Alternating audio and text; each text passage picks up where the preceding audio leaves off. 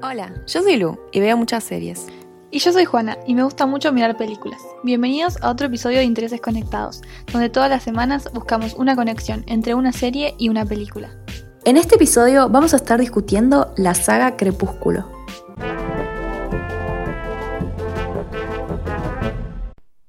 Bueno, por si hace como 15 años que vienen debajo de una piedra, les comento que la saga Crepúsculo es la historia de Bella, quien a los 17 años se va a vivir con su papá a Forks, un pueblito en Washington en el que siempre está nublado. Ahí conocí a Edward, quien, alerta spoiler, es un vampiro de 108 años y del cual ella se enamora.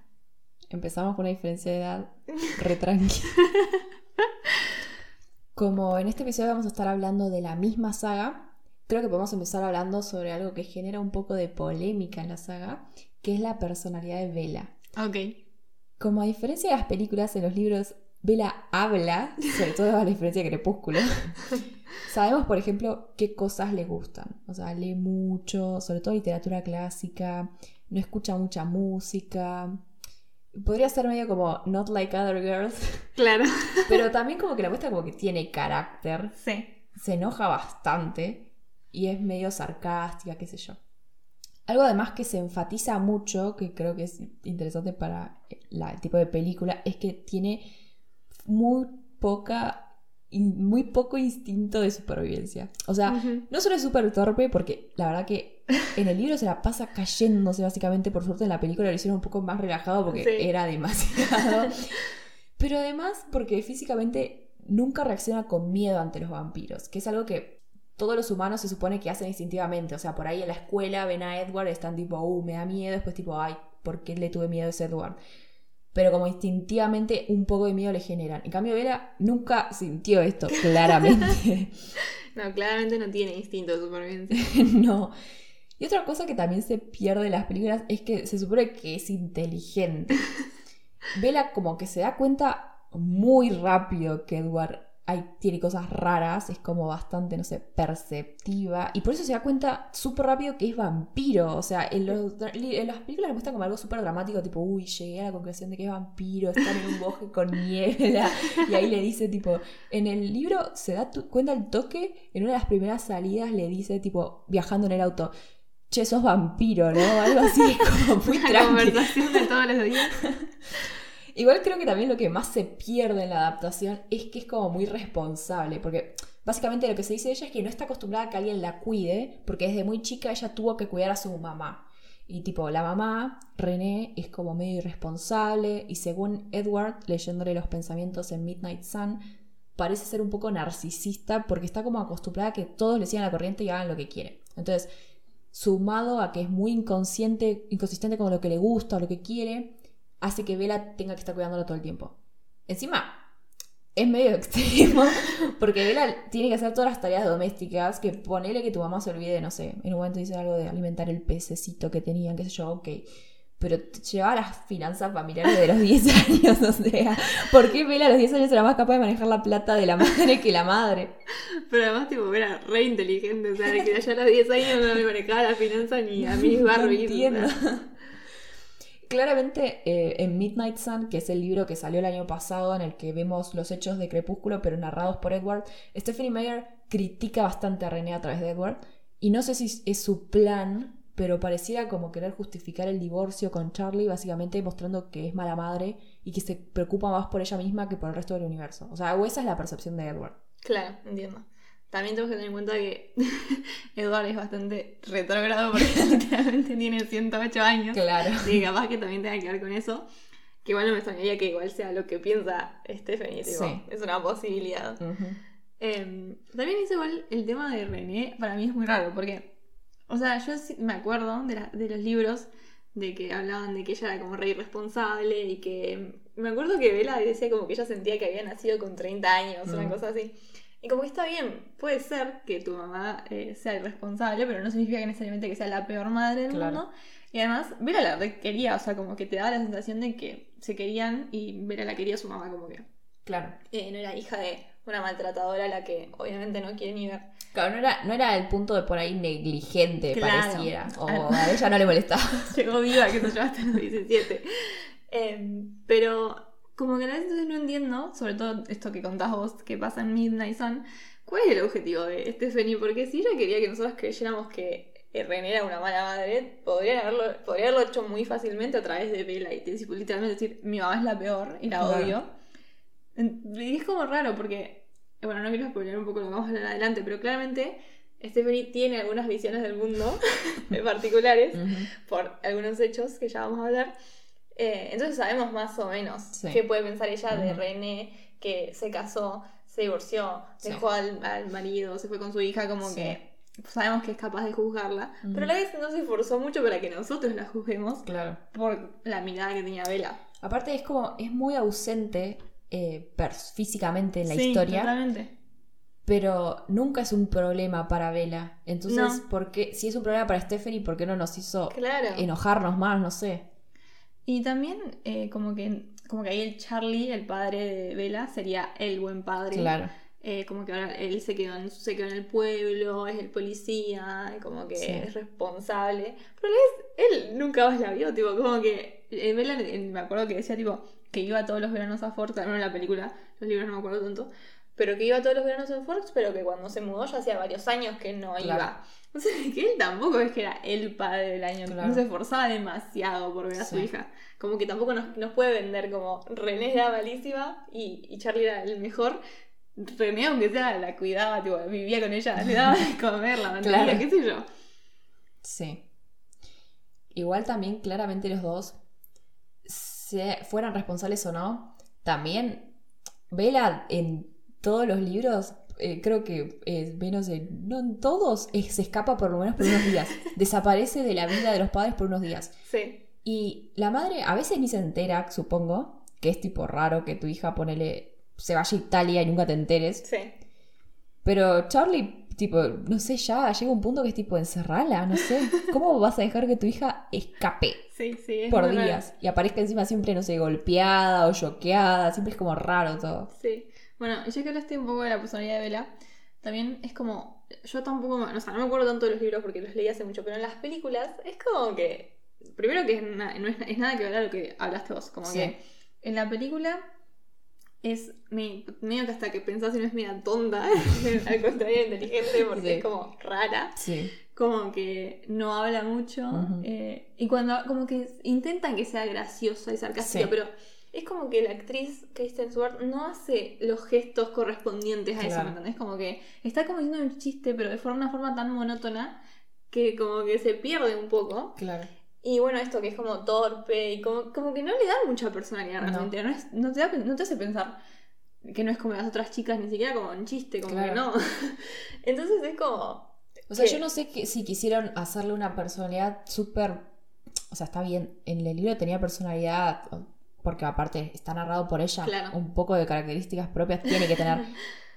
Pero no sé si no quisieron enfatizar más que igual vos podrías ser Vela. Claro. Como para que entonces viendo las películas puedes pensar, no sé, uh, Edward y Jacob también se podrían enamorar de mí porque también soy una boluda que se cae cuando hay hielo en el piso y me gusta, no sé, leer Romeo y Julieta como, no sé si quisieron hacer como que fuera más normal, entre comillas, no sé cuál fue el punto. Claro, como que tenía una personalidad tan básica, digamos, que cualquiera podía como sentirse, o, no sentirse identificado, pero como proyectarte a uno, mismo en ella. Puede ser, sí. Pero a la vez después como que hay cosas cuestionables de qué hace ella. Tipo, sobre todo ya después en Luna Nueva. Como que, digo que usa a las personas, como que se obsesiona con Edward y después tipo, me chupo el resto del mundo, voy a hacer lo que tenga que es necesario para estar con Edward y qué sé yo, si cuando te necesito, por ejemplo, los compañeros de la escuela, cuando los necesito porque estoy sola o por lo que sea, los uso. y, o sea, ya en la primera también, cuando, por ejemplo, la invitan las amigas, entre comillas, al, a comprar vestidos para el baile de graduación ella solamente va porque quiere ir a una librería a esa ciudad y ni siquiera les presta atención cuando se están probando los vestidos, como para aunque sea ponerle un poco de onda porque la llevaron. Como que, qué sé yo, encima de que le sacaron todas sus características buenas de los libros, la hicieron media Claro, sí, sí, sí. Volviendo a Stephanie. Ella, podríamos decir, y lo digo yo con toda la autoridad del mundo, porque acabo de leer Midnight Sun y también eh, un poco al mismo tiempo releí Twilight es medio vaga como escritora. o sea, además de cómo no complejizó o por ahí no se puso a expandir en algunas cosas que por ahí estaría bueno que hubiera hecho porque no sé, no tiene mucho sentido. Tiene un, un estilo de escritura bastante liviano, que igual no es algo malo. Es, es, un tipo de escritura, porque es un género aparte bastante livianito, obviamente, tipo romance con vampiros. Pero encima eh, se caracteriza básicamente por hacer diálogos largos y muchas descripciones detalladas, que por ahí puede resultar más denso que el diálogo. Pero creo que por eso también es terrible que haya tan poco en los diálogos en las películas, sobre todo en Twilight. Porque como decís, o sea, Bella no es expresiva. Es más, en el libro, como hay tanta descripción, puede pasar como interesante, no sé, como Bella no habla, Edward no habla y se miran y hacen caras y tardan un montón en responderse, o por ahí fueron segundos, pero en el libro se remiraron en medio. Pero la mirada esa en la película dura un montón, porque es tipo, che, basta, empiezan a hablar. Y como encima Edward no le puede leer la mente, ellos se la pasan en realidad hablando para conocerse y saber qué piensa el otro. En, el libro, tipo, tienen días, tipo, hoy es mi día de hacerte preguntas. Bueno, mañana es mi día de hacerte preguntas. Como que hasta es tierno. Claro. En las películas, Bella es inexpresiva, Edward hace caras raras y encima pasan de mirarse un par de veces a amarse. Porque no hay una charla tipo, che, ¿qué onda tu infancia? No es tipo, bueno, ahora te amo. Y moriría por vos. es muy raro. Y esto de no hablar también pasa con otros personajes que por ahí eran re divertidos. Y los personajes en realidad, o sea, no sé si se la pasaban, pero se reían un montón, tipo, la pasaban bien. En la película están todo el tiempo sufriendo, nunca. Es tipo, Vela, ¿por qué seguís sufriendo por este chabón si encima la pasás mal siempre? Claro. Entonces es como que es todavía más incomprensible. Sí. Y si queremos criticar algo más que las películas, creo que lo más perturbador de toda la saga es la personalidad de Edward. O sea, Edward se convirtió en vampiro en 1918 y desde ese momento no dejó de sentir nunca que era un monstruo sin alma que no merecía ser feliz. O sea, ¿qué forma de vivir es esa? Es muy denso con este tema, además, sobre todo cuando lees Midnight Sun, claro. porque lo dice todo el tiempo. Y claramente, además, es re masoquista porque después de estar más de 100 años sufriendo, decide hablarle a la persona cuya sangre le parece la más rica del universo. O sea, ¿por qué no se le alejó? Sí. O en, Midnight Sun también tipo, le dicen, bueno, ya fue matala y seguí con tu vida. Como en un momento ya le dicen, bueno, si tanto te gusta, bueno, te perdonamos, no pasa nada. Pero no, el, tipo se le acerca, le habla, le empieza a gustar y hasta se enamora. Y después cada vez que está cerca de ella tiene que reprimir, querer matarla. O sea, no es algo livianito. No, por eso, bueno, esa es otra cosa que es también rara, tipo, de la saga en general, no solo de las películas, porque es tipo, ¿por qué Stephanie Meyer asoció con amar a alguien o ponerle que está hasta una lógica medio de estar destinado a alguien porque tipo, está vivo hace un montón de tiempo y la encontró ella y es como wow. Pero ¿por qué asoció eso a querer matarla más que al resto, porque es más que al resto, no es que es, bueno, la quiero matar igual que quiero matar a todos, que tendría sentido porque es un vampiro, pero no, no, esto es específicamente quiero matarla más a ella que a nadie, o sea, ¿qué, qué clase de asociación Y creo que lo más raro es que encima le pone más tensión sexual a los personajes que, que ya de por sí tienen bastante. No sé si se supone que es parte de la autotortura de Edward, que tipo siempre busca formas de sufrir. Claro. O qué, pero realmente es como una idea muy rara. Pero igual la relación es súper tóxica desde por donde la veas, porque los dos, como dijiste vos, Bella está obsesionadísima con Edward, mm. pero Edward está re obsesionado con Vera también. O sea, no hacen otra cosa que pensar en el otro y sufrir por problemas que ellos mismos crean. Porque, por ejemplo, Edward en Luna Nueva dice, bueno, no, no puedes estar conmigo porque te vas a morir o vas a sufrir, entonces se va. Y después los dos sufren, o sea. Sí, no tiene nada de lógica encima de eso, porque Edward se va porque esto, ¿no? Flashea que eh, la tienen que proteger porque él le trae problemas por lo que había pasado en Crepúsculo con, con James, que bueno, fue todo un tema.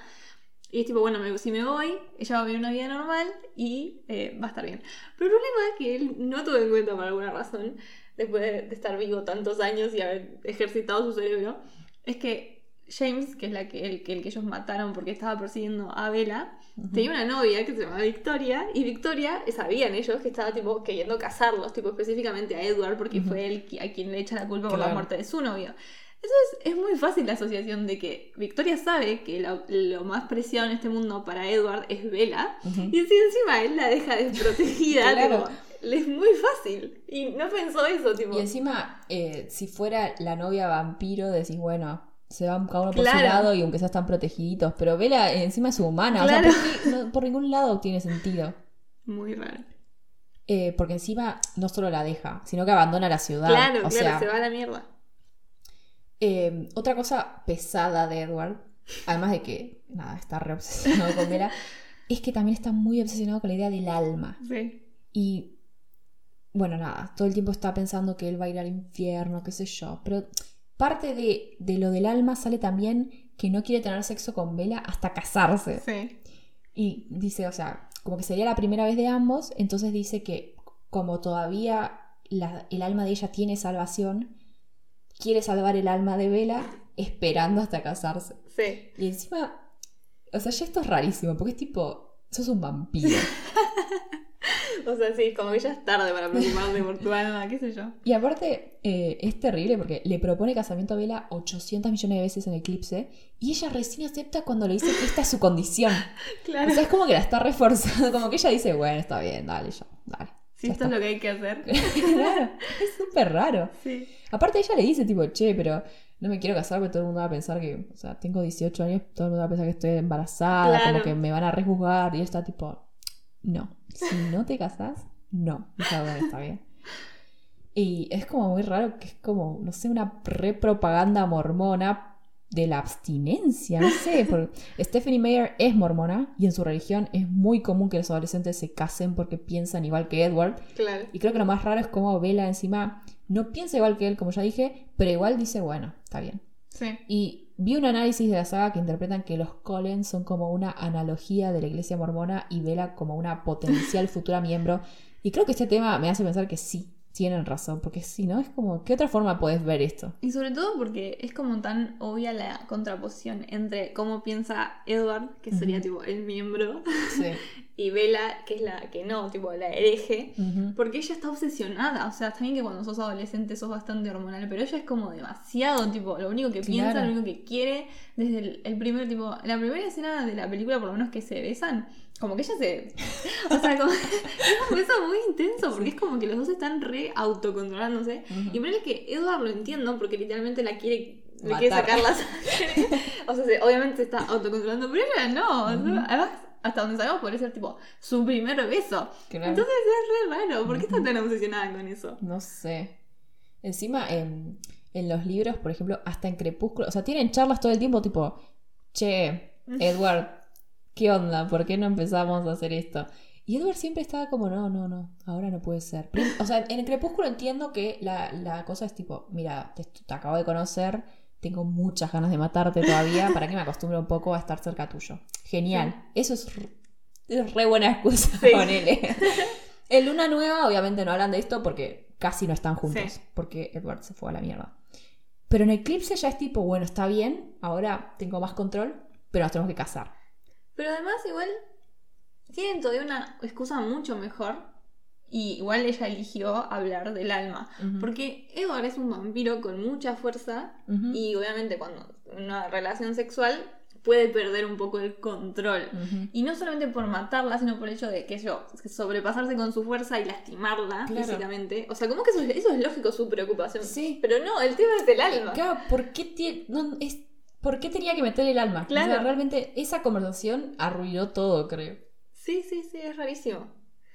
Y bueno, podemos olvidar el fruto de eso. Bueno, claro, porque obviamente tan- después de tanta insistencia y después de un casamiento ocurre lo que Bella tanto esperaba y de ahí surgen cosas más para todavía. Porque uno pensaría que un vampiro que no tiene sangre, ni come, ni va al baño, ni duerme, no podría engendrar hijos.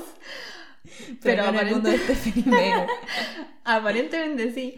Y de su primera relación sexual, eh, Bella queda embarazada. Obviamente ella todavía era humana en ese momento Ujú. y queda embarazada. Eh, y es todo muy extraño, ya de por sí el hecho en sí. Sí. Pero encima, obviamente, eh, la criatura es mitad vampiro. No sabemos cómo, no sabemos la ciencia detrás de todo esto, pero bueno. Eh, y es como que empieza a comérsela a Bella, básicamente, por Sí. dentro, porque se quiere alimentar el bebé- la bebé y se alimenta de lo que tiene a su mano, que es su madre. La sangre de su madre. claro. Entonces ahí como que también volvemos al tema mormón y al tema medio propagandístico, porque es tipo, tenés como dos miradas muy claras. Bella a toda costa quiere tener ese bebé. Ujú. Por alguna razón, teniendo tipo 18 años. Y muriéndose. Y muriéndose porque se la está comiendo su Sí. propia hija. Y tenemos a Edward que está horrorizado por la situación, por, horrorizado porque está embarazada y a toda costa quiere sacárselo, digamos. Claro. O sea, literalmente lo primero que le dice a Carla es, es tipo, sacale Sacale- esa cosa. Sí. Esa cosa. Aparte, eh, acá por primera vez, va, no sé si por primera vez, pero acá decimos, bueno, qué bien que está tan obsesionado con Vela, porque aunque sea ve que la está matando, como Claro. que ella le da igual. Sí, sí, ella... Él está bueno, tipo, che, te vas a morir si no. Sí, sí, sí. Entonces es como raro porque si lo querés mirar de alguna forma es tipo, pero vida, Bella y Alice, no. Alice, No, Rosalie. Rosalie. Que era- eh, Rosalie está obsesionada. eh, eh, para que no sepa, Rosalie es tipo la hermana, entre comillas, Sí. de Edward, que también es un vampiro. Y, que ella está como muy enojada con ser vampiro porque Sí. su sueño era tener hijos. Claro, ser madre. Y no claro. puede, o sea, ya, aparentemente con dos vampiros no se puede engendrar hijos. Claro. Eh, entonces, ella está como que a toda costa quiere que ese bebé nazca también. Entonces, como son las prohibidas en algún punto, Bella y, y Rosalie. Y Bella es como el caso extremo, porque literalmente se está muriendo. Claro. Y hay pocas chances de que no se muera. Eh, igual lo quiere tener a toda costa. Igual ahí, si vos querés entender a alguien, ponele, o sea, decís, bueno, Vela porque quiere que su hija nazca o su hijo Sí. que todavía no sabía. Pero Rosalie es peor porque es tipo, Sí, la está usando. me da igual si te morís, Sí. yo quiero ese bebé y Sí. después me lo quedo. O sea, Claro. es horrible. Sí, sí, sí. Entonces, nada, como que hay todo ese tema que, o sea, yo lo, miro, lo miro ahora y es tipo, no tardé ni cinco minutos en sacarme esa Claro. criatura que me está comiendo por dentro, porque es, está, está, la está pasando re mal, o sea, muy mal. Y encima, como es un vampiro, está como creciendo mucho más rápido, o sea, no es que está nueve meses. Sí. Eh, entonces la bebé nace en, en- en circunstancias dramáticas eh, y, es, y eso ya hablando específicamente de la película, es rarísimo porque la nena crece, ¿no? Como que eso está la- es la ciencia, como es mitad humana y mitad vampira, ella igual crece, o sea, no es que es un bebé para siempre, como si fuera cuando, no sé si convertís a un bebé que ya nació en vampiro, se va a quedar bebé para siempre. Claro. Pero ella no, ella crece. Y los que hicieron la película tomaron la extraña decisión de elegir una actriz. eh, o sea, como que durante la, la película, eh, René Esme, en la mayor parte de la película va a tener una edad. Entonces eligieron una actriz de esa edad.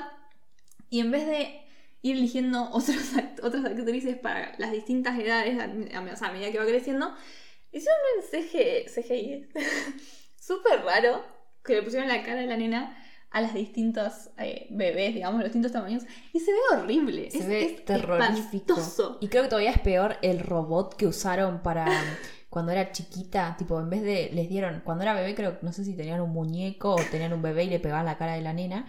Pero cuando era un poquito más grande, usaban un robot Ay, sí, que se veía terrorífico. Si están viendo el video, eh, nada, seguro va a ver, van a estar viendo una foto. Y si no están viendo el video, no sé, Googleenlo, googleenlo, porque, es horrible. Sí, sí, es muy extraño, la verdad. O sea, ya sumado a que la existencia de esa bebé es complicada, encima la hicieron horrenda y terrorífica en la Claro. película. Es que ahí entendés sobre todo, o sea, hay gente, eh, además de que de Edward, que, o sea, Edward no quería que naciera porque no quería que Bella se Sí. muera. Pero había gente que no quería que naciera porque decía, ¿qué va a salir de ahí? Claro, que y es si muy vos ves la película decís, un monstruo, porque es horrible. Y creo que lo peor es que en un momento nos muestran como una imagen de Renesme como adulta. Y no hay un efecto peor logrado en la historia del cine que esa nena, la actriz, Sí. hecha grande. Es una cosa rarísima. Sí, sí, es horrible. Ah, y bueno, eso es también otro como eh, punto de la trama que vos decís, acá hay como un agujerito. No sé si es un agujero, es como una- algo muy conveniente, como la autora dijo, quiero que esto sea así, no tengo por qué rendir cuentas. Es como ese meme que dice, expandí eso, y tipo, no. Em, que es que René Esme, como dije, crece. Entonces uno pensaría, bueno, pero si crece, va a envejecer y se va a morir, porque Claro. además es mitad humana. Y como, bueno, ¿cómo van a lidiar con eso? Pero no, René Esme crece hasta la edad de sus padres y se queda ahí para siempre. Tipo, esa es literalmente la lógica. No, no sé si quiero hacer una explicación, como que bueno, creció hasta los 17, la misma edad que los padres, y se va a quedar así para el resto de la eternidad y va a vivir con ellos felices para siempre. O sea, en, en Amanecer está todo el, el drama que es tipo, ¿qué va a pasar? Y hay casi una guerra para ver si hay que matarlo o no, porque no se sabe qué va a pasar. Y ahí se descubre que hay otro por lo menos el único que se sabe que existe, que también es como Renesme, es mitad humano, mitad vampiro. Y le preguntan, bueno, ¿qué onda? Yo tengo, y dice, yo tengo 100 años, ponele algo así, y crecí hasta, tipo, en 7 años de mi vida, crecí hasta lo que soy ahora, que tenía, no sé, ponele 18 años físicamente, y después nunca más crecí. Y es tipo, ¿por qué esa edad? Claro. ¿Qué tiene muy Stephanie Meyer con esa edad? Porque es tipo, todos los vampiros casi tienen entre 17 y 26 años. Sí, son jóvenes. Para Stephanie Meyer no existen los 30 años. No sé ahora cómo estará pobre lidiando con, con su edad, porque realmente es súper raro. Sí. ¿Por qué los 18? Porque no, ni siquiera le puedo encontrar una lógica. O sea, si es biológico, ponele cuando. Porque le preguntaron cuando. Ah, fue cuando llegaste a la maduración. Sí, ¿Maduración no. de qué lado? Claro, no llegaste a, los, 10 a la maduración, a los 18. No, a, lo- a los 18 no, no hay como no se algo. te terminó de formar el cerebro, literalmente. o sea. Claro. Si esperamos al cerebro, 20 y algo. Y si esperas, tipo, no sé, la pubertad, tendría que ser más chico. O sea, Sí. ¿cuál es la sí, maduración? sí, es súper raro. O sea, para mí, al menos en el caso de Renesme, es muy claro, tipo, tiene que tener la edad de los padres Sí. y listo, porque... Sí, para que vayan todos juntos a la secundaria Claro. por siempre. la existencia de Renesme es súper rara, pero encima, no solo por el nacimiento o la extraña biología detrás de él, sino además por justamente eso es súper conveniente para la trama y también es súper conveniente para la trama que justo nace la hija de Bella y Jacob se imprime de ella, lo cual significa que eh, de la nada su existencia se basa en estar para ella. Sí, expliquemos mejor quién es Sí. Jacob, así me explicás bien que estoy O sea, si, si llegaron, si están escuchando esto, supongo que por pero, pero bueno. Jacob es el amigo de Bella, Sí. que es de una tribu de la zona. Vive, e- ella, eh, Bella vive en Forks y él vive en La Push, que es una, Una zona reserva. cerca, sí, es una reserva. Y él es hombre lobo, entre comillas. Después voy a expandirme en esto. Pero entonces hay una cosa que tienen los hombre lobo, que es que se, a veces eh, se imprimen en alguien. Ujú. ¿Qué significa esto? Eso que dije antes, como que su existencia pasa a ser estar para esa persona. Que siempre es obviamente una chica. O un chico si es una Sí. chica. Porque en, un- en el mundo de Stephanie Mm. Meyer no existe gente gay, obviamente. Y hay que aclarar también que Jacob estaba, estuvo todas las, todos los libros, todas las películas, hasta determinado momento, eh, enamorado de Bella, Sí, obsesionado. con obsesionado con Bella. Como casi todos en este. Sí, universo. aparentemente. En- entonces, nace Renesme y Jacob se imprime de la hija de Bella. sí. O sea, cuando ella es bebé va a ser como su amigo, como un hermano, y después cuando sea más grande van a ser novios. Así como, así como suena eso.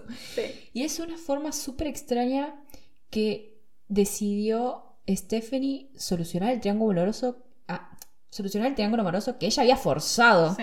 entre Bella, Edward y Jacob, porque siempre fue raro. Sí, sí, nunca hubo una razón para creer que Bella podría terminar con Jacob. No, ni en, ni en pedo, porque Bella nunca lo quiso y se lo dijo siempre, Sí. además, tipo, siempre que él se le acercaba, por, o sea, al principio se le acercaba y ella le decía, che, no. Y después, cuando se le acercó, Lo usó. lo usó, o sea, Luna Nueva lo usaba porque Ed- Edward se había ido, como ya dijimos, Sí. y ella estaba sola y dijo, bueno, me distraigo con él. Y en Eclipse, en un momento se besan. Y el primer beso se lo dan y Vela lo golpea. Sí. Y después se dan un segundo beso que solamente pasa porque eh, Jacob estaban a punto de hacer una batalla que era para salvarla a ella, o sea que igual le convenía. Y, y él estaba como mal. Entonces ella quería que peleara bien. Sí. Y aparte porque él básicamente como que dijo, eh, bueno, como no me besas, en la batalla me voy a matar. Entonces es como que estaba medio como no tenía mucha opción y dijo, bueno, está bien, besémonos. Claro. O sea, Sí. nunca dijo Bela Uche, ¿a quién elijo? Nunca existió la duda. No. Pero bueno, hay una teoría que dice que como Vela es un escudo cuando se hace vampiro, o sea, cuando era humana nadie le podía leer los pensamientos y tampoco usar sus poderes sobrenaturales de vampiros, y cuando es vampira tampoco, y encima puede hacer que ese escudo se expanda para proteger a los demás. Sí. Entonces, como es un escudo, la idea es que Jacob se empezó a obsesionar con ella cuando se estaba por transformar en lobo y se tenía que imprimir o imprimar, no sé cómo mierda se dice, en ella, pero no pudo. Entonces por eso se imprimió en su hija. Encima, en el libro y en la película hablan bastante de cómo no se podían alejar del otro, Sí. básicamente por eso, porque se iba a imprimar de la hija, o sea, como que ya estaba destinado. Pero es raro, porque entonces, o sea, ¿qué le atraía de ella? ¿El, el óvulo? Claro, Y encima, ¿por qué no le atraía también a Edward? claro. Porque sí. si le atraía el óvulo, el, el esperma que estaba ahí en Edward también le gustaba. O sea, ¿por qué no hubo algo así más? Eso, eso habría sido hasta Sí, más divertido es y más sí, interesante. Es que sí. Y por ahí hasta ponele habría tenido más sentido. Sí, sí, o sea, dentro de lo que puede tener sentido. Claro. Sí, o sea, convengamos que la verdad que Jacob es un personaje bastante controversial porque es como...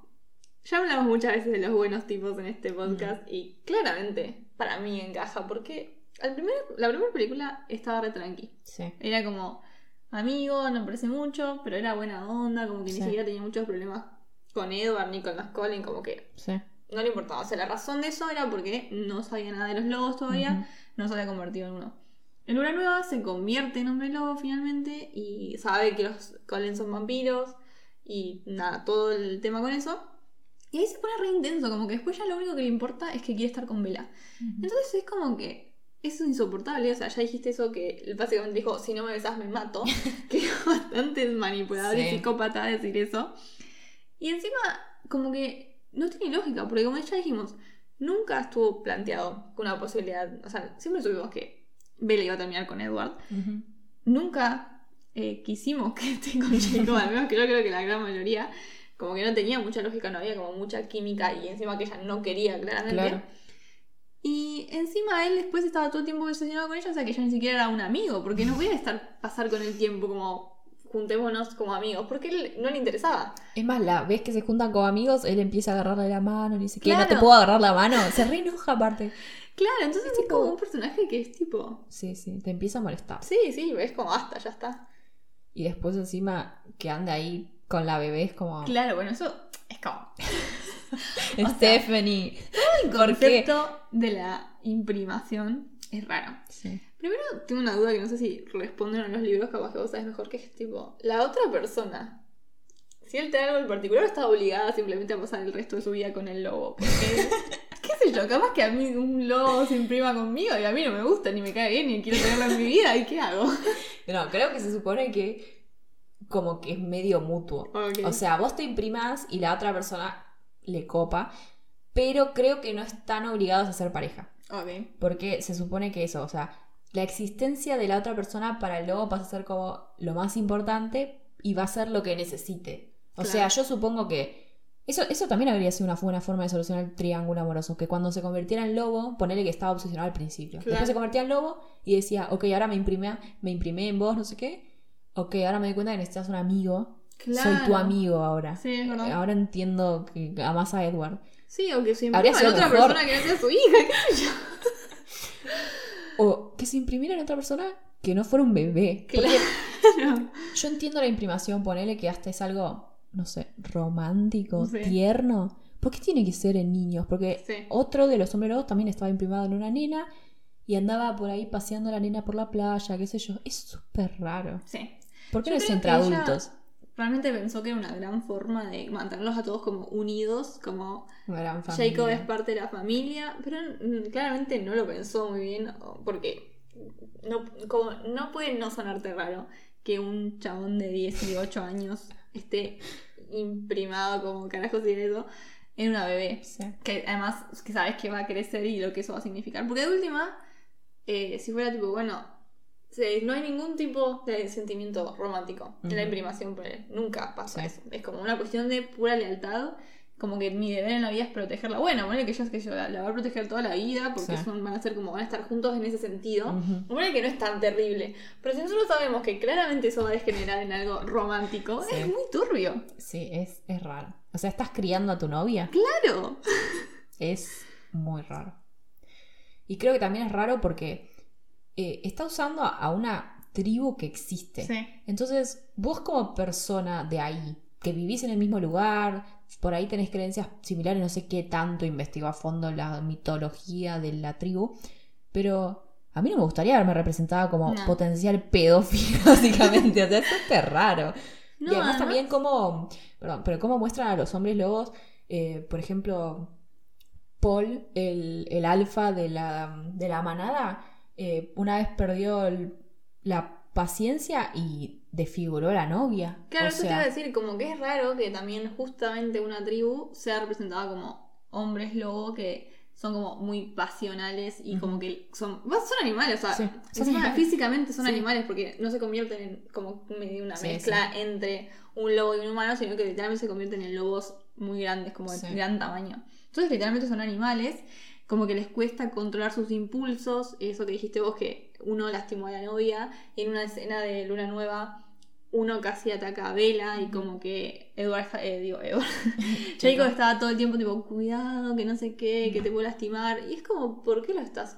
Como justamente a una tribu que sufre un montón de racismo por porque mucha gente cree como que es la, una civilización occidental como la que conocemos nosotros es superior, como un paso Claro. e- evolucionado. Y justo vos elegís a ese tipo de tribu para que sean medio animales que no pueden controlar sus impulsos. Sí, aparte, no era necesario, podía ser un, no sé, gente random. Claro. No tenía que ser la tribu, y No. encima una tribu existente. Porque Porque es además- como muy, es mucho estigma para un grupo que ya existe, es horrible. Sí. Podría ser una familia de que ancestral de Fox Claro. y punto. Sí. Y mm, igual no es la primera cosa racista que hace Stephanie Meyer. Eh, ella siempre se negó al que, el, a que el elenco no fuera blanco. O sea, aceptaba actores no blancos, ponerle para los lobos, porque, Sí. no sé, estaba obligada por Claro. su propia mitología. Pero también para los villanos, porque en Crepúsculo, por ejemplo, eh, Laurent es malo y es negro. Sí.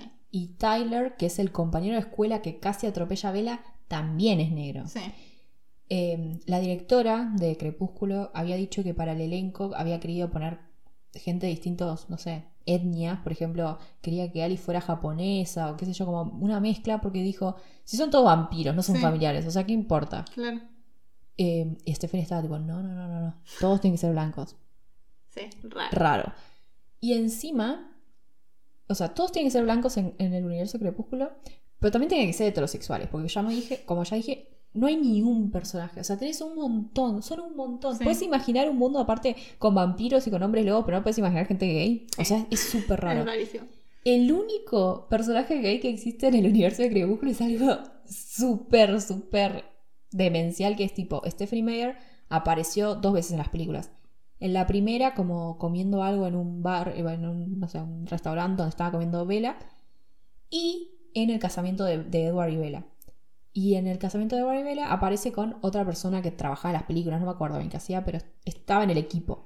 Entonces, eh, con el chabón, en- como en broma, dijeron, bueno, eh, nosotros dos somos pareja y estamos con problemas porque él se está enamorando del papá de Bella. Eso es el único personaje que existe y encima es eso, ¿entendés? Tipo, una bromita entre Stephanie que apareció en la película y el- la otra persona con la que apareció. Claro. Esa es la única persona que ella piensa que es gay. Rarísimo. Sí, una representación muy pobre, la verdad. Sí. Bueno, yo quiero criticar un poco más la película, la verdad, porque Sí. la vi de nuevo eh, ayer y realmente es. medi- O sea, sentí la mayor parte de la película mucha incomodidad y mucho cringe, porque los diálogos, primero que nada, son muy incómodos y muy poco naturales Sí. entre todos, no solamente entre Edward y Bella. Claro. Entre, eh, en realidad, todas las, las eh, interacciones de Bella son rarísimas, como que ella no sabe relacionarse con Claro. otros seres humanos ni vampiros. También, hasta voy a hablar de escenas en particular, pero la escena en que ella entra a la clase es re bizarra, porque yo entiendo que Edward está como oliéndosela por primera vez y es como todo un evento, pero es como raro, porque imagínate si vos estás sentado ahí y de la nada es que un compañero con una cara de sufrimiento terrible y te llevas la, se lleva la mano a la cara y está como sufriendo, y vos estás tipo, llama a una ambulancia, qué sé yo, está como algo está pasando. Claro. Y ahí nadie reacciona, tipo, nadie se da cuenta de lo que está pasando en la mesa de ellos dos. Así que ahí, a pesar de que no soy muy fan de la actuación de Kristen Stewart, ahí le doy crédito, porque ella tenía una cara como que no entendía un carajo, tipo, ¿qué le pasa a este pibe? Porque sí, la verdad que me estaría igual. Em, es todo como re raro. Las- como que hay decisiones, o sea, yo no sé nada técnico sobre el cine, si las películas, o sea, por eso me cuesta como eh, identificar específicamente qué me parece tan raro de la película. Pero por ejemplo, hay una escena que ella está almorzando con Charlie y su papá en un restaurante y alguien como que se ríe de fondo, como que se escucha muy alto el ruido de gente Claro. riéndose de fondo. Ellos estaban comiendo en silencio y miran hacia donde se rió alguien y la escena termina. O sea, ¿qué es eso? Aparte, es re necesario. ¿Por qué no aprovecharon ese espacio para poner una conversación entre gente? Claro. Para aprender de los personajes. que es lo Claro, que para falta. hacer que Cha- Charlie y Bella empiecen a formar una relación. Claro, porque a ver, entiendo. En- primero entiendo que en una película puedes poner todo lo del libro, porque obvio, Obvio, siempre sí. en, en todas las películas que están basadas en libros se pierden cosas. Es obvio que va a pasar eso. Sí. Pero Edward y. em, Perdón, Charlie y Bella también tienen relaciones super una relación súper incómoda porque los dos no hablan como por naturaleza. Que hay, o sea, hay, hay gente Sí, que habla más y hay gente que habla menos. Pero no es tan incómodo No. como en la película. En la película ya es como que te querés matar, porque aparte no es lo mismo un silencio en un libro que en la Claro, película. obvio. ¿Por qué no avanzamos un poco a charla casual? ¿Cómo te fue Sí, el sí, día? totalmente. No, nada. Porque más encima, no hablan y tienen unas miradas rarísimas, como se miran de forma re extraña y te sentís incómodo, como, o sea, todo bien, capaz ellos la están pasando a reír, pero yo no quiero ver eso, ¿entendés? Claro. Que lo hagan en la intimidad. Eh, Eso hay un montón de cosas rarísimas, ¿no? Por ejemplo, en un momento, eh, em- eh, o sea, ellos son vampiros, ¿no? Y, pero quieren pasar desapercibidos porque no quieren que la gente sepa de la existencia de los vampiros. Pero están haciendo cosas raras todo el tiempo, tipo, cuando entran a la escuela, porque para que los conozca, vela. O sea, no para que los conozca, sino Sí, para que claro. sean introducidos en la historia. Claro, en la película. ¿Por qué entran así? Vos, ella primero los ve de afuera, porque Sí. ellos vienen de afuera y hay una ventana. Sí. Y vienen todos en grupo, obviamente. Pero después van entrando de a dos. O sea, De a pareja, claro. Se fueron, tipo, hicieron una filita y dijeron, bueno, cuando caminen hasta tal lugar entramos nosotros. Y encima, por ejemplo, cuando entran Jasper y Alice, Jasper le hace dar una vuelta, como, ¿por qué? ¿Quién se pone a bailar yendo a comer? Después, en, en Luna Nueva, Alice salta un- una escalera, tipo, en vez de caminar como una persona normal, da una voltereta y la salta. es como que estás diciendo, che, miren, soy vampiro. Claro, después, en un momento están entrando al estacionamiento y Emmett va parado en el jeep, tipo, está parado, literalmente. Eso también. ¿Por qué andaban en un ship? Claro. ¿Por qué no se compró? En- Entiendo también, en- es parte de los libros como que son re amantes de los autos, sobre todo Edward y Rosalie, que son tipo fans de comprar autos y tunearlos y qué sé yo. ¿Por qué no vas a la escuela en un autito normal? Claro. Si querés pasar desapercibido. No entiendo. Es todo muy raro. Y ella, por ejemplo, Bella es rarísima, tipo, está haciendo caras raras todo el tiempo, todo el tiempo está haciendo como expresiones. Eh, parpadea un montón. Yo no sé cuántas veces debe parpadear por segundo, o sea. Si alguien hizo esa locura de ponerse a ver, quiero saber, porque es increíble. Nunca en mi vida vi a una persona parpadear tanto. Y encima de que hace caras raras, le acercan un montón la cámara a la cara. O sea, las, las tomas son todo el tiempo la cara de ella ahí adelante. Y es como, basta, no la quiero ver más. Y, y encima pone cara como de confundida cuando él le está hablando. Es todo raro, es como se siente antinatural. Como, o sea, Claro. ¿cómo se enamoraron esas dos personas? ¿Cómo? O sea, no tiene sentido. Y encima, nosotras vimos la película con, comentada por eh, Robert Pattinson, que hace de Edward, por Kristen Stewart, que hace de Bella, y por la directora. Sí. Y de ahí una escena que es, o sea, la, primero está la escena que pasa eso, que recién dije que es todo súper raro, que él la mira comúnmente y todo eso. Después él se va un tiempo, ah, porque no quiere estar cerca de ella, y después vuelve y como que intenta hablarle, en esa misma clase. Y la directora estaba diciendo como que esa escena era clave, porque era en un momento en el que se notaba que había una conexión entre ellos y que como, bueno, acá, es- acá tiene que quedar claro que están destinados a estar el uno con el otro. Y era re incómoda esa conversación, porque él está haciendo medio raro tratando de hablarle y Claro. parecer normal. Que ponerle que a él se lo perdonan, porque literalmente es un vampiro y está tratando de no matarla. Claro. Puede ser que se vea medio raro, pero ella no sabe hablar como una persona normal. O sea, primero porque él tiene los ojos de otro color al día que lo vio. Sí. Entonces está como obsesionada con eso. Está todo el tiempo mirándole los ojos y es como que no puede hablar porque Claro. está tan concentrada en eso que no puede hablar. Entonces él como que de ser amable y dice, ¿cómo estás manejando la lluvia? Y ella le dice, ¿me estás hablando del clima? sí, no sé, es tan raro. Como, ¿Por qué no puedes contestar esa pregunta? y después no le contesta las cosas que él le dice porque se queda mirándole los ojos. Y es como, ¿en qué momento tengo que interpretar yo que hay una conexión Sí. que es la que va a definir el resto de las películas? Encima, de vuelta, no podés poner todo lo del libro. No. Entonces, pone- ¿por qué pones las cosas que se traducen tan mal a la cámara? Porque Sí, ponele, eso. en el libro, ella, eh, cuando están teniendo esta charla, Sí, es como importante, pero ¿por qué es importante? Porque ella se da cuenta que le cambiaron los ojos de color y se, o sea, ella se queda pensando tipo, che, ¿qué onda? A nadie le cambia de color Sí. de negro a dorado en un par de días. Este tipo tiene algo raro y después por eso como que fue juntando evidencia de otras cosas que va viendo y dice, ok, es vampiro. Sí. Pero eso, esa línea de pensamiento no se traduce bien a la cámara que haya una persona mirando fijo a una No. persona. No. Y después también, eh, en el libro la idea es como, bueno, Bella siempre responde lo inesperado. Entonces Edward, entre que no le puede leer la mente y ella siempre sale con algo raro, está tipo, bueno, como que quiero saber más cómo, Claro. cómo funciona tu cabeza. Como que primero es más como, ¿por qué no le puedo leer la mente? Quiero saber qué piensa como obsesión, tipo, porque Sí. quiero saber qué piensa como los demás. Pero después como que dice, ah, esta chica es medio rara, pero como que me gusta su Claro. rareza, ponele. Pero eso no lo vemos en la película, No. pero ni ahí, porque no, no se entiende nunca. Aparte, si, si haces que, que a él le, le guste la rareza de ella, que sea más ágil el, Sí. el diálogo. No puedes tardar tanto en responder y quedarte ahí tipo mirando fijo. Y él, aparte, siempre, eh, cuando, o sea, cuando ella le dice algo raro, como que pone cara como, ¿qué dijo? Como Sí, ¿por qué no se ríe? No Sí, sé, es no es hay, no hay como una buena ida y vuelta entre ellos. No sé qué vio la directora que le pareció tan Claro, lindo. es que, es que entre eso, que todas las interacciones entre ellos y con todos de Sí. Bella son malísimas. Sí. Que ella es como un pancito y eso es toda su personalidad. No tiene nada interesante en la película.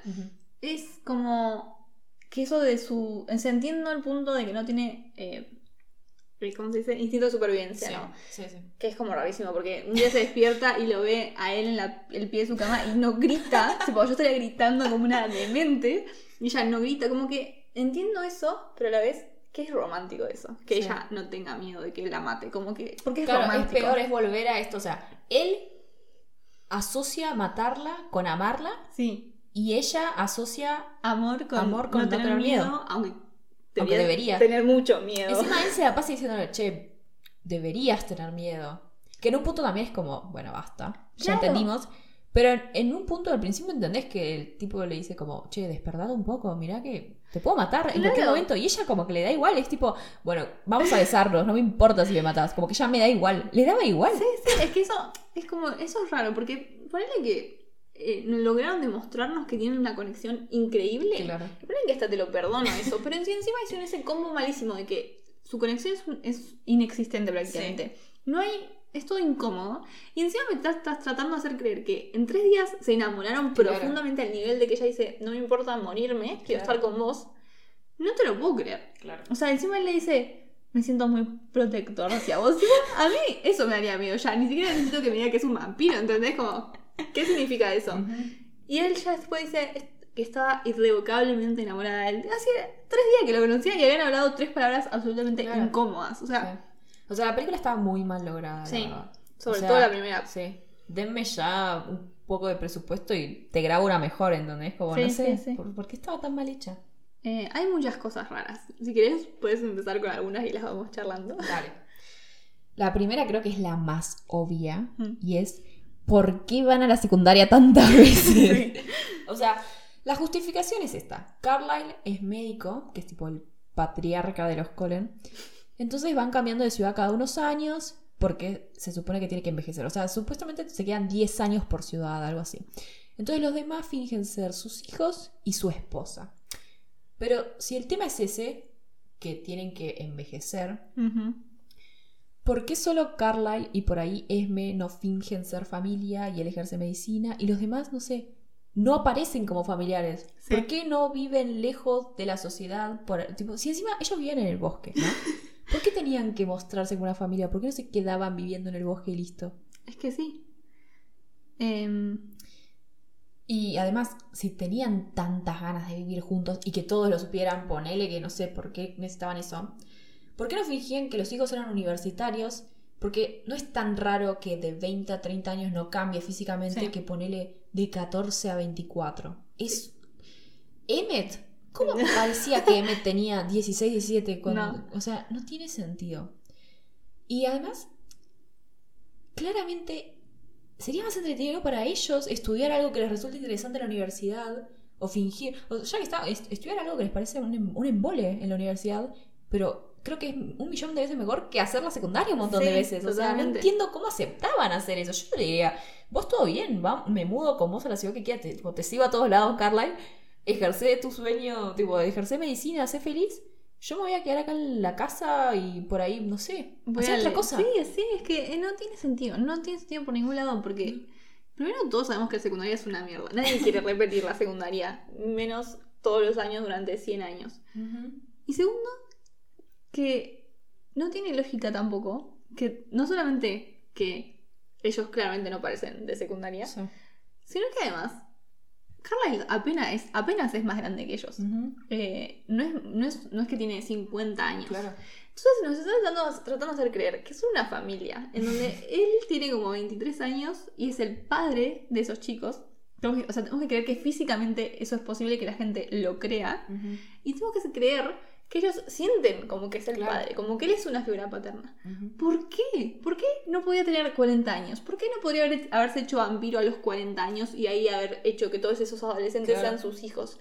¿Qué le costaba? Era más lógico. No lo puedo entender. Encima, eh, a ver, Carlisle tiene 23. Esme tiene 26. Jasper tiene 20. Claro. O sea, ponele. Ed- Edward tiene 17. Pero igual a, un, a una persona de 20. O sea, a mí, de- con casi 23 años. Nadie me va a dar en adopción a un chico de 17. No. el Estado no me lo va a dar.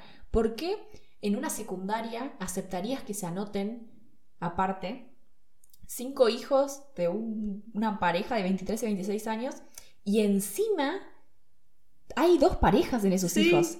Eso es también muy raro. O sea, a, a ningún profesor le dijo, tipo, che, no sé, me parece que voy a consultar con un trabajador social. ¿Cómo, ¿Cómo vas a pensar que está bien que unos chicos de 23 y 26 años críen adolescentes, que no sabemos por cuánto tiempo se supone que están viviendo con ellos, Sí. eh, que igual tampoco podría ser tanto, cuando los adoptó a los 10 años. Pero, pero encima que dejan que sean pareja. O sea, Sí. es raro por donde Es lo veas. O e sea, innecesario. Es innecesario. ¿Por qué no fueron a la universidad, fingían ser todos, amigos o, o Sí. ni siquiera hermanos? Pueden hermanos, ser sí. amigos Sí, o, pa- compañeros. o pareja piso. algunos. O claro. Sí. Eh, ¿Por qué tenían que ser familia? Porque además, si lo pensás, eh, ellos se supone que son hermosos, ¿no? Porque es como una parte de ser un vampiro es Sí. ser extremadamente hermoso. Entonces, claramente, se ven jóvenes, porque obviamente ya sabemos cómo la belleza se asocia con la juventud. Sí. Entonces, ¿cómo más todavía? ¿Cómo vas a fingir que un chabón de 23 años es el padre de uno de 17? Y además, más allá de lo que vea la gente afuera, si vos tenés 17 años, no vas a sentir que alguien de 23 es tu padre. O sea, Claro. puedes gen- es- generar un gran lazo, pero probablemente se traduzca más a una cuestión de hermandad. Podés sentir que es tu hermano mayor, pero que es tu padre. Ellos literalmente le dicen tipo padre y él le dice hijo. Es Sí. como rarísimo. Para mí igual es todavía más raro al revés. Porque yo entiendo que... empecé- bueno, va- voy a hablar de Edward solamente. Porque Edward fue el primero en convertirse. O el primero que convirtió Carlyle. Carlyle había nacido en 1600. Y eh, tipo, en la vida real, digamos, o en la vida, real- en la vida humana nació en 1600. O sea, se habrá convertido también en 1600 algo. Me dice 123. Claro, claro. No, pero no sé si nació en 1600 Sí, sí, justo. sí. Pero ponele. Y Edward había nacido en 1901 y se convirtió en 1918. Ujú. Entonces, entiendo que Edward, leyéndole los pensamientos a Carlyle, una persona que tuvo ya 300 años de existencia, Sí. lo pueda ver como un padre. Claro, sí, es verdad. ¿Entendés? Porque él, aparte, lo creó, lo crió, digamos, en el mundo vampiro, como, bueno, te enseño cómo son las cosas, Sí. le lee los pensamientos a una persona de 300 años. Ok, eso ponele. Pero es raro también que vos de 23 años veas al chico de 17 como tu hijo. Sí. O que le digas hijo. Sí. También, si lo querés pensar con la edad, bueno, por ahí como ya tenía 300 años, para él en realidad era un nene, Edward. Claro. Porque Edward también constantemente se refiere a los chicos de la secundaria como los, los niños. Sí. Que es súper raro porque Bella entonces es una niña también. Claro, sí. Pero, pero sí, o sea, es raro. Es raro. Pero creo que lo más raro es que los humanos no piensen Sí, que es sí, raro. sí. Porque eso- ponele que los, los inexplicable. vampiros decís, bueno, está bien, se justifica porque, Porque son todos viejos en realidad. Pero, ¿por qué los humanos pensarían que estaba bien? O sea, aparte, Sí. sobre todo, si quieren pasar desapercibidos, ¿cómo van a inventar la historia más rebuscada del Sí, universo? sí, y, y más turbia en el sentido de que hay menores involucrados claro. que los- le- o sea, las autoridades deberían intervenir. O Claro, sea, por eso, sí, no, no tiene sentido. Otra cosa rara, que ya más o menos dije algo antes. ¿qué onda los lobos? Porque los Cleute en un momento se establece que ellos no son hombre lobo en realidad, son metamorfos, o sea, se podrían haber convertido en cualquier otro animal, pero por alguna razón se convirtieron en lobos. Y no son hombre lobos porque aparte se convierten a voluntad, no con la luna llena, no las mata, no sé qué otra cosa, o sea, es, es- es otra cosa. Pero este gen apareció supuestamente para rescatar a la tribu de los vampiros. Sí. La pregunta es, uno, por cómo. ¿Cómo, cómo y por qué apareció este gen? Porque aparte, por lo que vemos en la saga, los vampiros están por todo el mundo. Ellos son los únicos que de la Claro. nada despertaron un gen. O sea, ¿qué pasó ahí? O sea, lo de los lobos, según lo que dice la película, no me acuerdo de los libros, es que ellos son descendientes de los lobos, en teoría. No sé cómo es la Claro, no biología posible de eso, pero en teoría es eso. Pero de todas formas, ¿por qué la, la existencia de ellos como lobos está condicionada por la existencia de los vampiros? ¿Cuál es la conexión ahí? Realmente no tiene sentido. Es otra cosa que realmente... A ver, yo entiendo que hagas un mundo de fantasía, pero Stephanie, poneme las reglas más claras. Sí. O sea, son raras algunas cosas. Es que claro, porque se supone que fue una cuestión de protección. Pero los vampiros obviamente no son los únicos depredadores en el mundo. Hay otras cosas que pueden herir a la tribu. Y además, los vampiros no tienen algo en contra particularmente con la tribu. No es que Claro. solamente con, toman sangre de los de esta tribu. Claro. Entonces, ¿por qué particularmente ellos? Y además, si lo pensás, ellos son los más equipados para defenderse de ellos. En todo caso, ¿por qué van a mm, como que, que tienen un gen de proteger a toda la sociedad porque hay vampiros cerca? Como que es rarísimo. Sí, no, por eso, o sea, si fuera esa la justificación, o sea, realmente, ¿por qué no hay más metamorfos en todo el mundo? Claro. Porque podría haber, así como, no sé, por alguna razón esta tribu tiene una conexión con los lobos, ponele que ellos son lobos entonces. Pero ¿por qué no hay una, no sé, De tigres. En, en- claro, en Rumania hay gente que se convierte en tigres, Sí, en- sí, no sé, o sea, no sé, eh, no tiene sentido. No. Es solamente porque le conviene así a Stephanie Sí, Meyer. ¿no? Steph me dijo, bueno, a ver qué hago con Jacob ahora. Bueno, hagámosle un lobo. o sea, no sé cuál fue la idea ahí. Sí. Después, otra cosa biológicamente que no tiene sentido, que ya dijimos, es tipo, a ver, entiendo que Edward era virgen, entonces se supone que por eso como que le quedó congelado esperma de cuando era humano. Y nunca, no sé, se le escapó. Sí. Supuestamente, o sea, los vampiros no tienen sangre, obviamente. No, sí. Tienen ponzoña en las venas, tienen tipo veneno. Entonces, supuestamente, cuando estuvo con Vela, la ponzoña hizo lo que debería ser la sangre Sí. Y se proyectó este espermatozoide que tenía congelado por como que su cuerpo, su cuerpo hizo como una heladera Claro. y lo mantuvo congelado. Pero dale, Sí. o sea, Sigue siendo esto, es como todo muy conveniente para lo Sí. que necesitaba ella. sí. O sea, dijo que quiero que tengan una hijita. Claro, quiero que sean la familia Sí. perfecta, Y pura. van a vivir los tres juntos por la eternidad. Sí. Y todo va a quedar así. Otra cosa muy conveniente es ¿por qué la sangre animal te pone los ojos dorados? Porque Sí. los vampiros tienen ojos rojos. Porque toman sangre humana. Ponele, ok, como es sangre, es roja, ok. Pero los Colen y un par de excepciones más toman sangre animal porque no quieren lastimar a los humanos. Y ellos entonces tienen los ojos dorados. Pero es rarísimo el concepto, si también es sangre. Claro, la ¿Por sangre qué de es los otro color? también es roja. sí, no, No, eso no, es entiendo. O sea, les conviene porque si tuviesen todos ojos rojos, mm, obviamente la gente diría qué onda con estas personas. Pero Claro. bueno, amiga, bancátela que nadie tenga los ojos rojos. yo. Claro. Que no sea lo que te conviene a vos. Para diferenciar entre los malos y los buenos. Encima, como que, no sé, quiere explicar un poco que, viste que ni bien los convierten, poner vela en amanecer, se convierte, ya tiene los ojos rojos, entonces cuando ve al padre, qué sé yo, se pone lente de contacto, pero que no le dura mucho tiempo porque se le, como se derriten con el veneno, entonces como que se los tiene que cambiar seguido, entonces por eso claramente es más conveniente que tengan los ojos dorados. Entonces, con el tiempo, cuando empieza a tomar sangre de animal, se le empiezan a cambiar y después ya no va a usar lente de contacto. Pero, ¿por qué cambian de color? O sea, Sí, realmente, ¿por qué el No cuerpo del vampiro dice, bueno, esto es sangre de humana, esta es sangre animal? Ah, ok, hay que distinguir. Sí, no. ¿Cuál, ¿Cuál sería la diferencia? Es Mm, sangre. Sí. Otra gran pregunta es, ¿por qué a Vera le gustaba a Edward? o sea, además, De que era, De que era extremadamente raro. lindo. eh, claro, sí, no, pero, o sea, e- era hermoso, bla, bla, bla. Pero era, o sea, el tacto supuestamente es como tocar mármol. sí. un mármol helado. y encima no tiene saliva, él tiene veneno en la boca. Claro. ¿Por qué a Bella le gusta abrazarlo, tocarlo Sí. o besarlo? Es como... Sí, no tiene sentido. Si lo pensás, aparte, se dan besos como, viste, medio, como ya dijiste vos, como besos Sí. medio violentos, viste. Sí.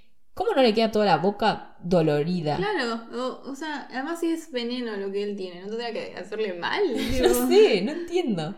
Sí, es como raro. O sea, es como encima le sumás eso, a que no tiene mucho sentido que le guste estar con él. A que encima está siempre al borde de la muerte. O sea, realmente vale tanto la pena estar con Edward. Digo, tanto es el amor que le puedes tener a alguien. Yo no lo creo. Y sobre todo, de, mirándolo del lado de Edward, es tipo, t- cambiale ya, basta, deja de, que de- Si ella todo el tiempo te está pidiendo ser vampiro Claro, y a vos te, mejora la vida, ya está, hacelo, ¿qué tanto Sí. el alma? Si ella ya te dijo que Sí, no le importa. Totalmente. Otra cosa, tema polémico. Sí. ¿Qué onda la sed de sangre de los Colen? Porque en Crepúsculo, Bella básicamente se está desangrando en Arizona cuando los Colen la van a salvar. Ellos están re cerca de ella, en un charco de sangre. Sí, como y que la están única que está más o menos es Alice, Sí. como que- pero el como peor que es aleja, Jasper. qué sé yo. El peor, claro, siempre se está, está establecido que el peor es Jasper porque es el más nuevo y como que se está controlando. Sí. Pero nadie hace nada.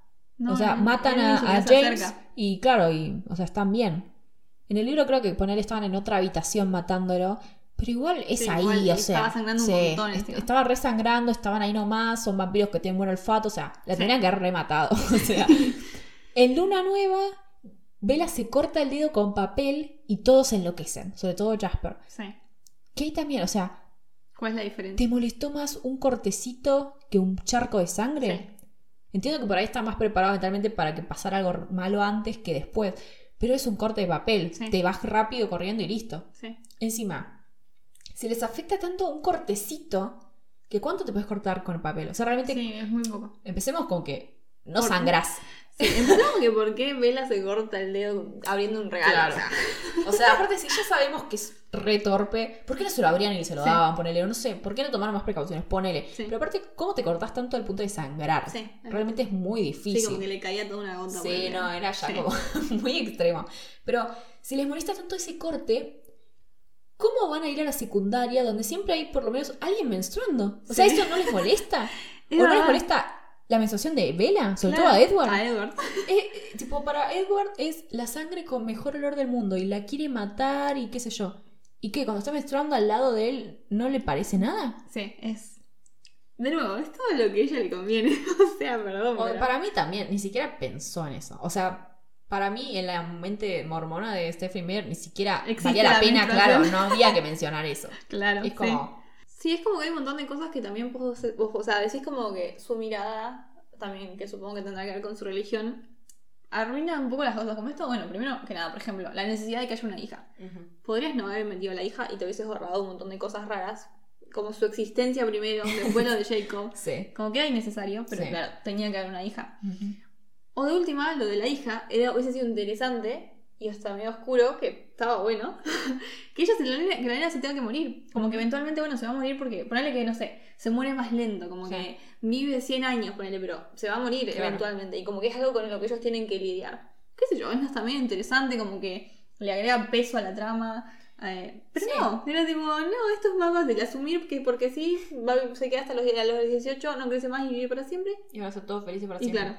Sí. Aparte, el- eh, sobre todo Edward siendo una persona que está todo el tiempo con esto de la- el alma y la. y como que en un momento. como que estaba medio obsesionado con defender la mortalidad de Bella. Sí. Creo que hab- habría tenido sentido con cómo es Edward aceptar la mortalidad de Renesme y decir, bueno, vamos a disfrutar lo que Sí, tengamos. totalmente. o sea, es todavía más interesante, más. Es no que sé. hasta les daría más sentido a su existencia, porque imagínate Claro. vivir tantos años. En un momento, si vieron The Good Place, la vida, o sea, empieza a perder sentido. Ujú. Tenés todo. La, todas las necesidades cubiertas porque le tenés un vampiro y tenés Sí. que comer nada más. Tú vas a comer animales. Y aparte para, eh, como Alice eh, ve el futuro, eh, ponen siempre, no sé, acciones en la bolsa, qué sé yo. O sea, son, según, no sé, no me acuerdo, algo de Forbes, creo, los personajes ficticios más multimillonarios de, de toda la ficción del mundo. O sea, Sí. imagínense la plata que manejan estas personas. Entonces tenés eso. No tenés problemas. Y entiendo que se amen tanto, pero realmente piensen en estar en la eternidad con una misma persona. Como que, ¿cuál es la lógica de esa existencia? O sea, yo entiendo que te pones- nos ponemos muy filosóficas pensando eso, pero es como una cosa que realmente querés vivir eternamente. Encima, Entonces, si vos perdón, tenés- pero como viven ellos. Claro, porque no tienen. O sea, ponele que Carla es, es como, bueno, el, el objetivo de su vida es ayudar a la gente y es médico, ponele que eso lo, lo mantiene. Pero los otros que van a la escuela, o sea, más que una vida es una tortura. Entonces, ponele que el libro termine con ellos a- a- en, eso, en, esa, en esa situación, como bueno, tienen a Renesme, pero saben que no va a vivir para siempre. Claro. Y es como que hasta le da un poco de sentido a su vida, como bueno, vamos a vivir lo mejor que podamos todos los años que tengamos a nuestra hija con nosotros. ¿Qué sé yo? O sea, yo Sí. sé que es por ahí también innecesario, pero aunque sea le da como una capa nueva a la vida de estas personas. ¿Qué sé yo? Sí, sí. Es raro. Además, es como que yo entiendo que también muchas veces lo que, lo que se considera como género juvenil le, los baja un poco el tono porque son, son adolescentes, qué sé yo. Pero en general hay cosas oscuras que pasan. Hay muertes, Ujú. hay personajes súper importantes se mueren, personajes cercanos a los protagonistas, eh, hay drama, hay tristeza. Y acá es como que todo termina saliendo re bien. No Sí. se muere nadie. De, de los personajes principales no se muere nadie. Sí. Todos los Colin sobreviven. eh, ellos también tienen una hija. O sea, como que todo sale bien. Encima, un gran problema que no iba a llevar a la muerte, pero ponele, era eh, la conversión de Vela a vampiro. Sí. Porque eso implicaba tener que fingir la muerte o algo para justificar que. O, o sea, Que se mantiene Que no iba a estar claro. para siempre. para alejarse del resto y que nadie se dé cuenta que, está que no envejeció nunca más. Claro. Pero el problema mayor, sobre todo, eran los padres, porque los amigos de la escuela medio que nunca le daba bola. Pero eh, al padre le terminan diciendo, ponele, porque Jacob, como no quería que le alejaran a René Medel, como es un obsesivo Sí. también, se transforma en, no- en lobo frente a Charlie, el papá de Bella. Entonces eh, sabe que existen cosas raras, no le dicen específicamente que ellos son vampiros, le dicen que es su hija, y él entonces está tipo, bueno, hay hombres lobos, esta nenita Es es, mi nieta. la mi nieta y crece un montón súper rápido. Sé que pasa algo raro, pero sé que no puedo saber más porque si no me puede pasar algo malo. Lo acepto. Entonces lo acepto y vivimos todos re felices hasta que yo me muera, porque Claro. no sabe, pero el resto no va a morir. Pero la mamá, que de vuelta Stephanie no la quiere, Edward tampoco, pero Bella sí. Sí. Bella ni se plantea decirle nada. Sí, es como, O sea, bueno, es como, bueno, desaparecí. Aparte es tipo, bueno, como mi mamá siempre está re feliz en la suya, no le va a molestar. Como que eso es. Y tampoco a Bella no le pesa eso, como al, No. que a la madre le da igual. ¿No le iban a decir algo así como que ella se iba a ir a vivir a Alaska? Una cosa así. Creo que se suponía que se iba a la Universidad de Alaska, pero después qué iba a pasar. Claro, no, me acuerdo bien. O sea, no me acuerdo qué decía el libro, poner, Claro. porque ahora vi la película y pa- como para refrescar. Y no dicen, o sea, como que ni, ni es un tema. Sí, Es raro. sí, es raro. Bueno, yo sé que ya dijimos muchas cosas, pero como para ir cerrando de alguna forma. ¿Puedes decirnos qué te parece la saga de Crepúsculo? Eh, bueno, o sea, para mí las películas y los libros son reentretenidos.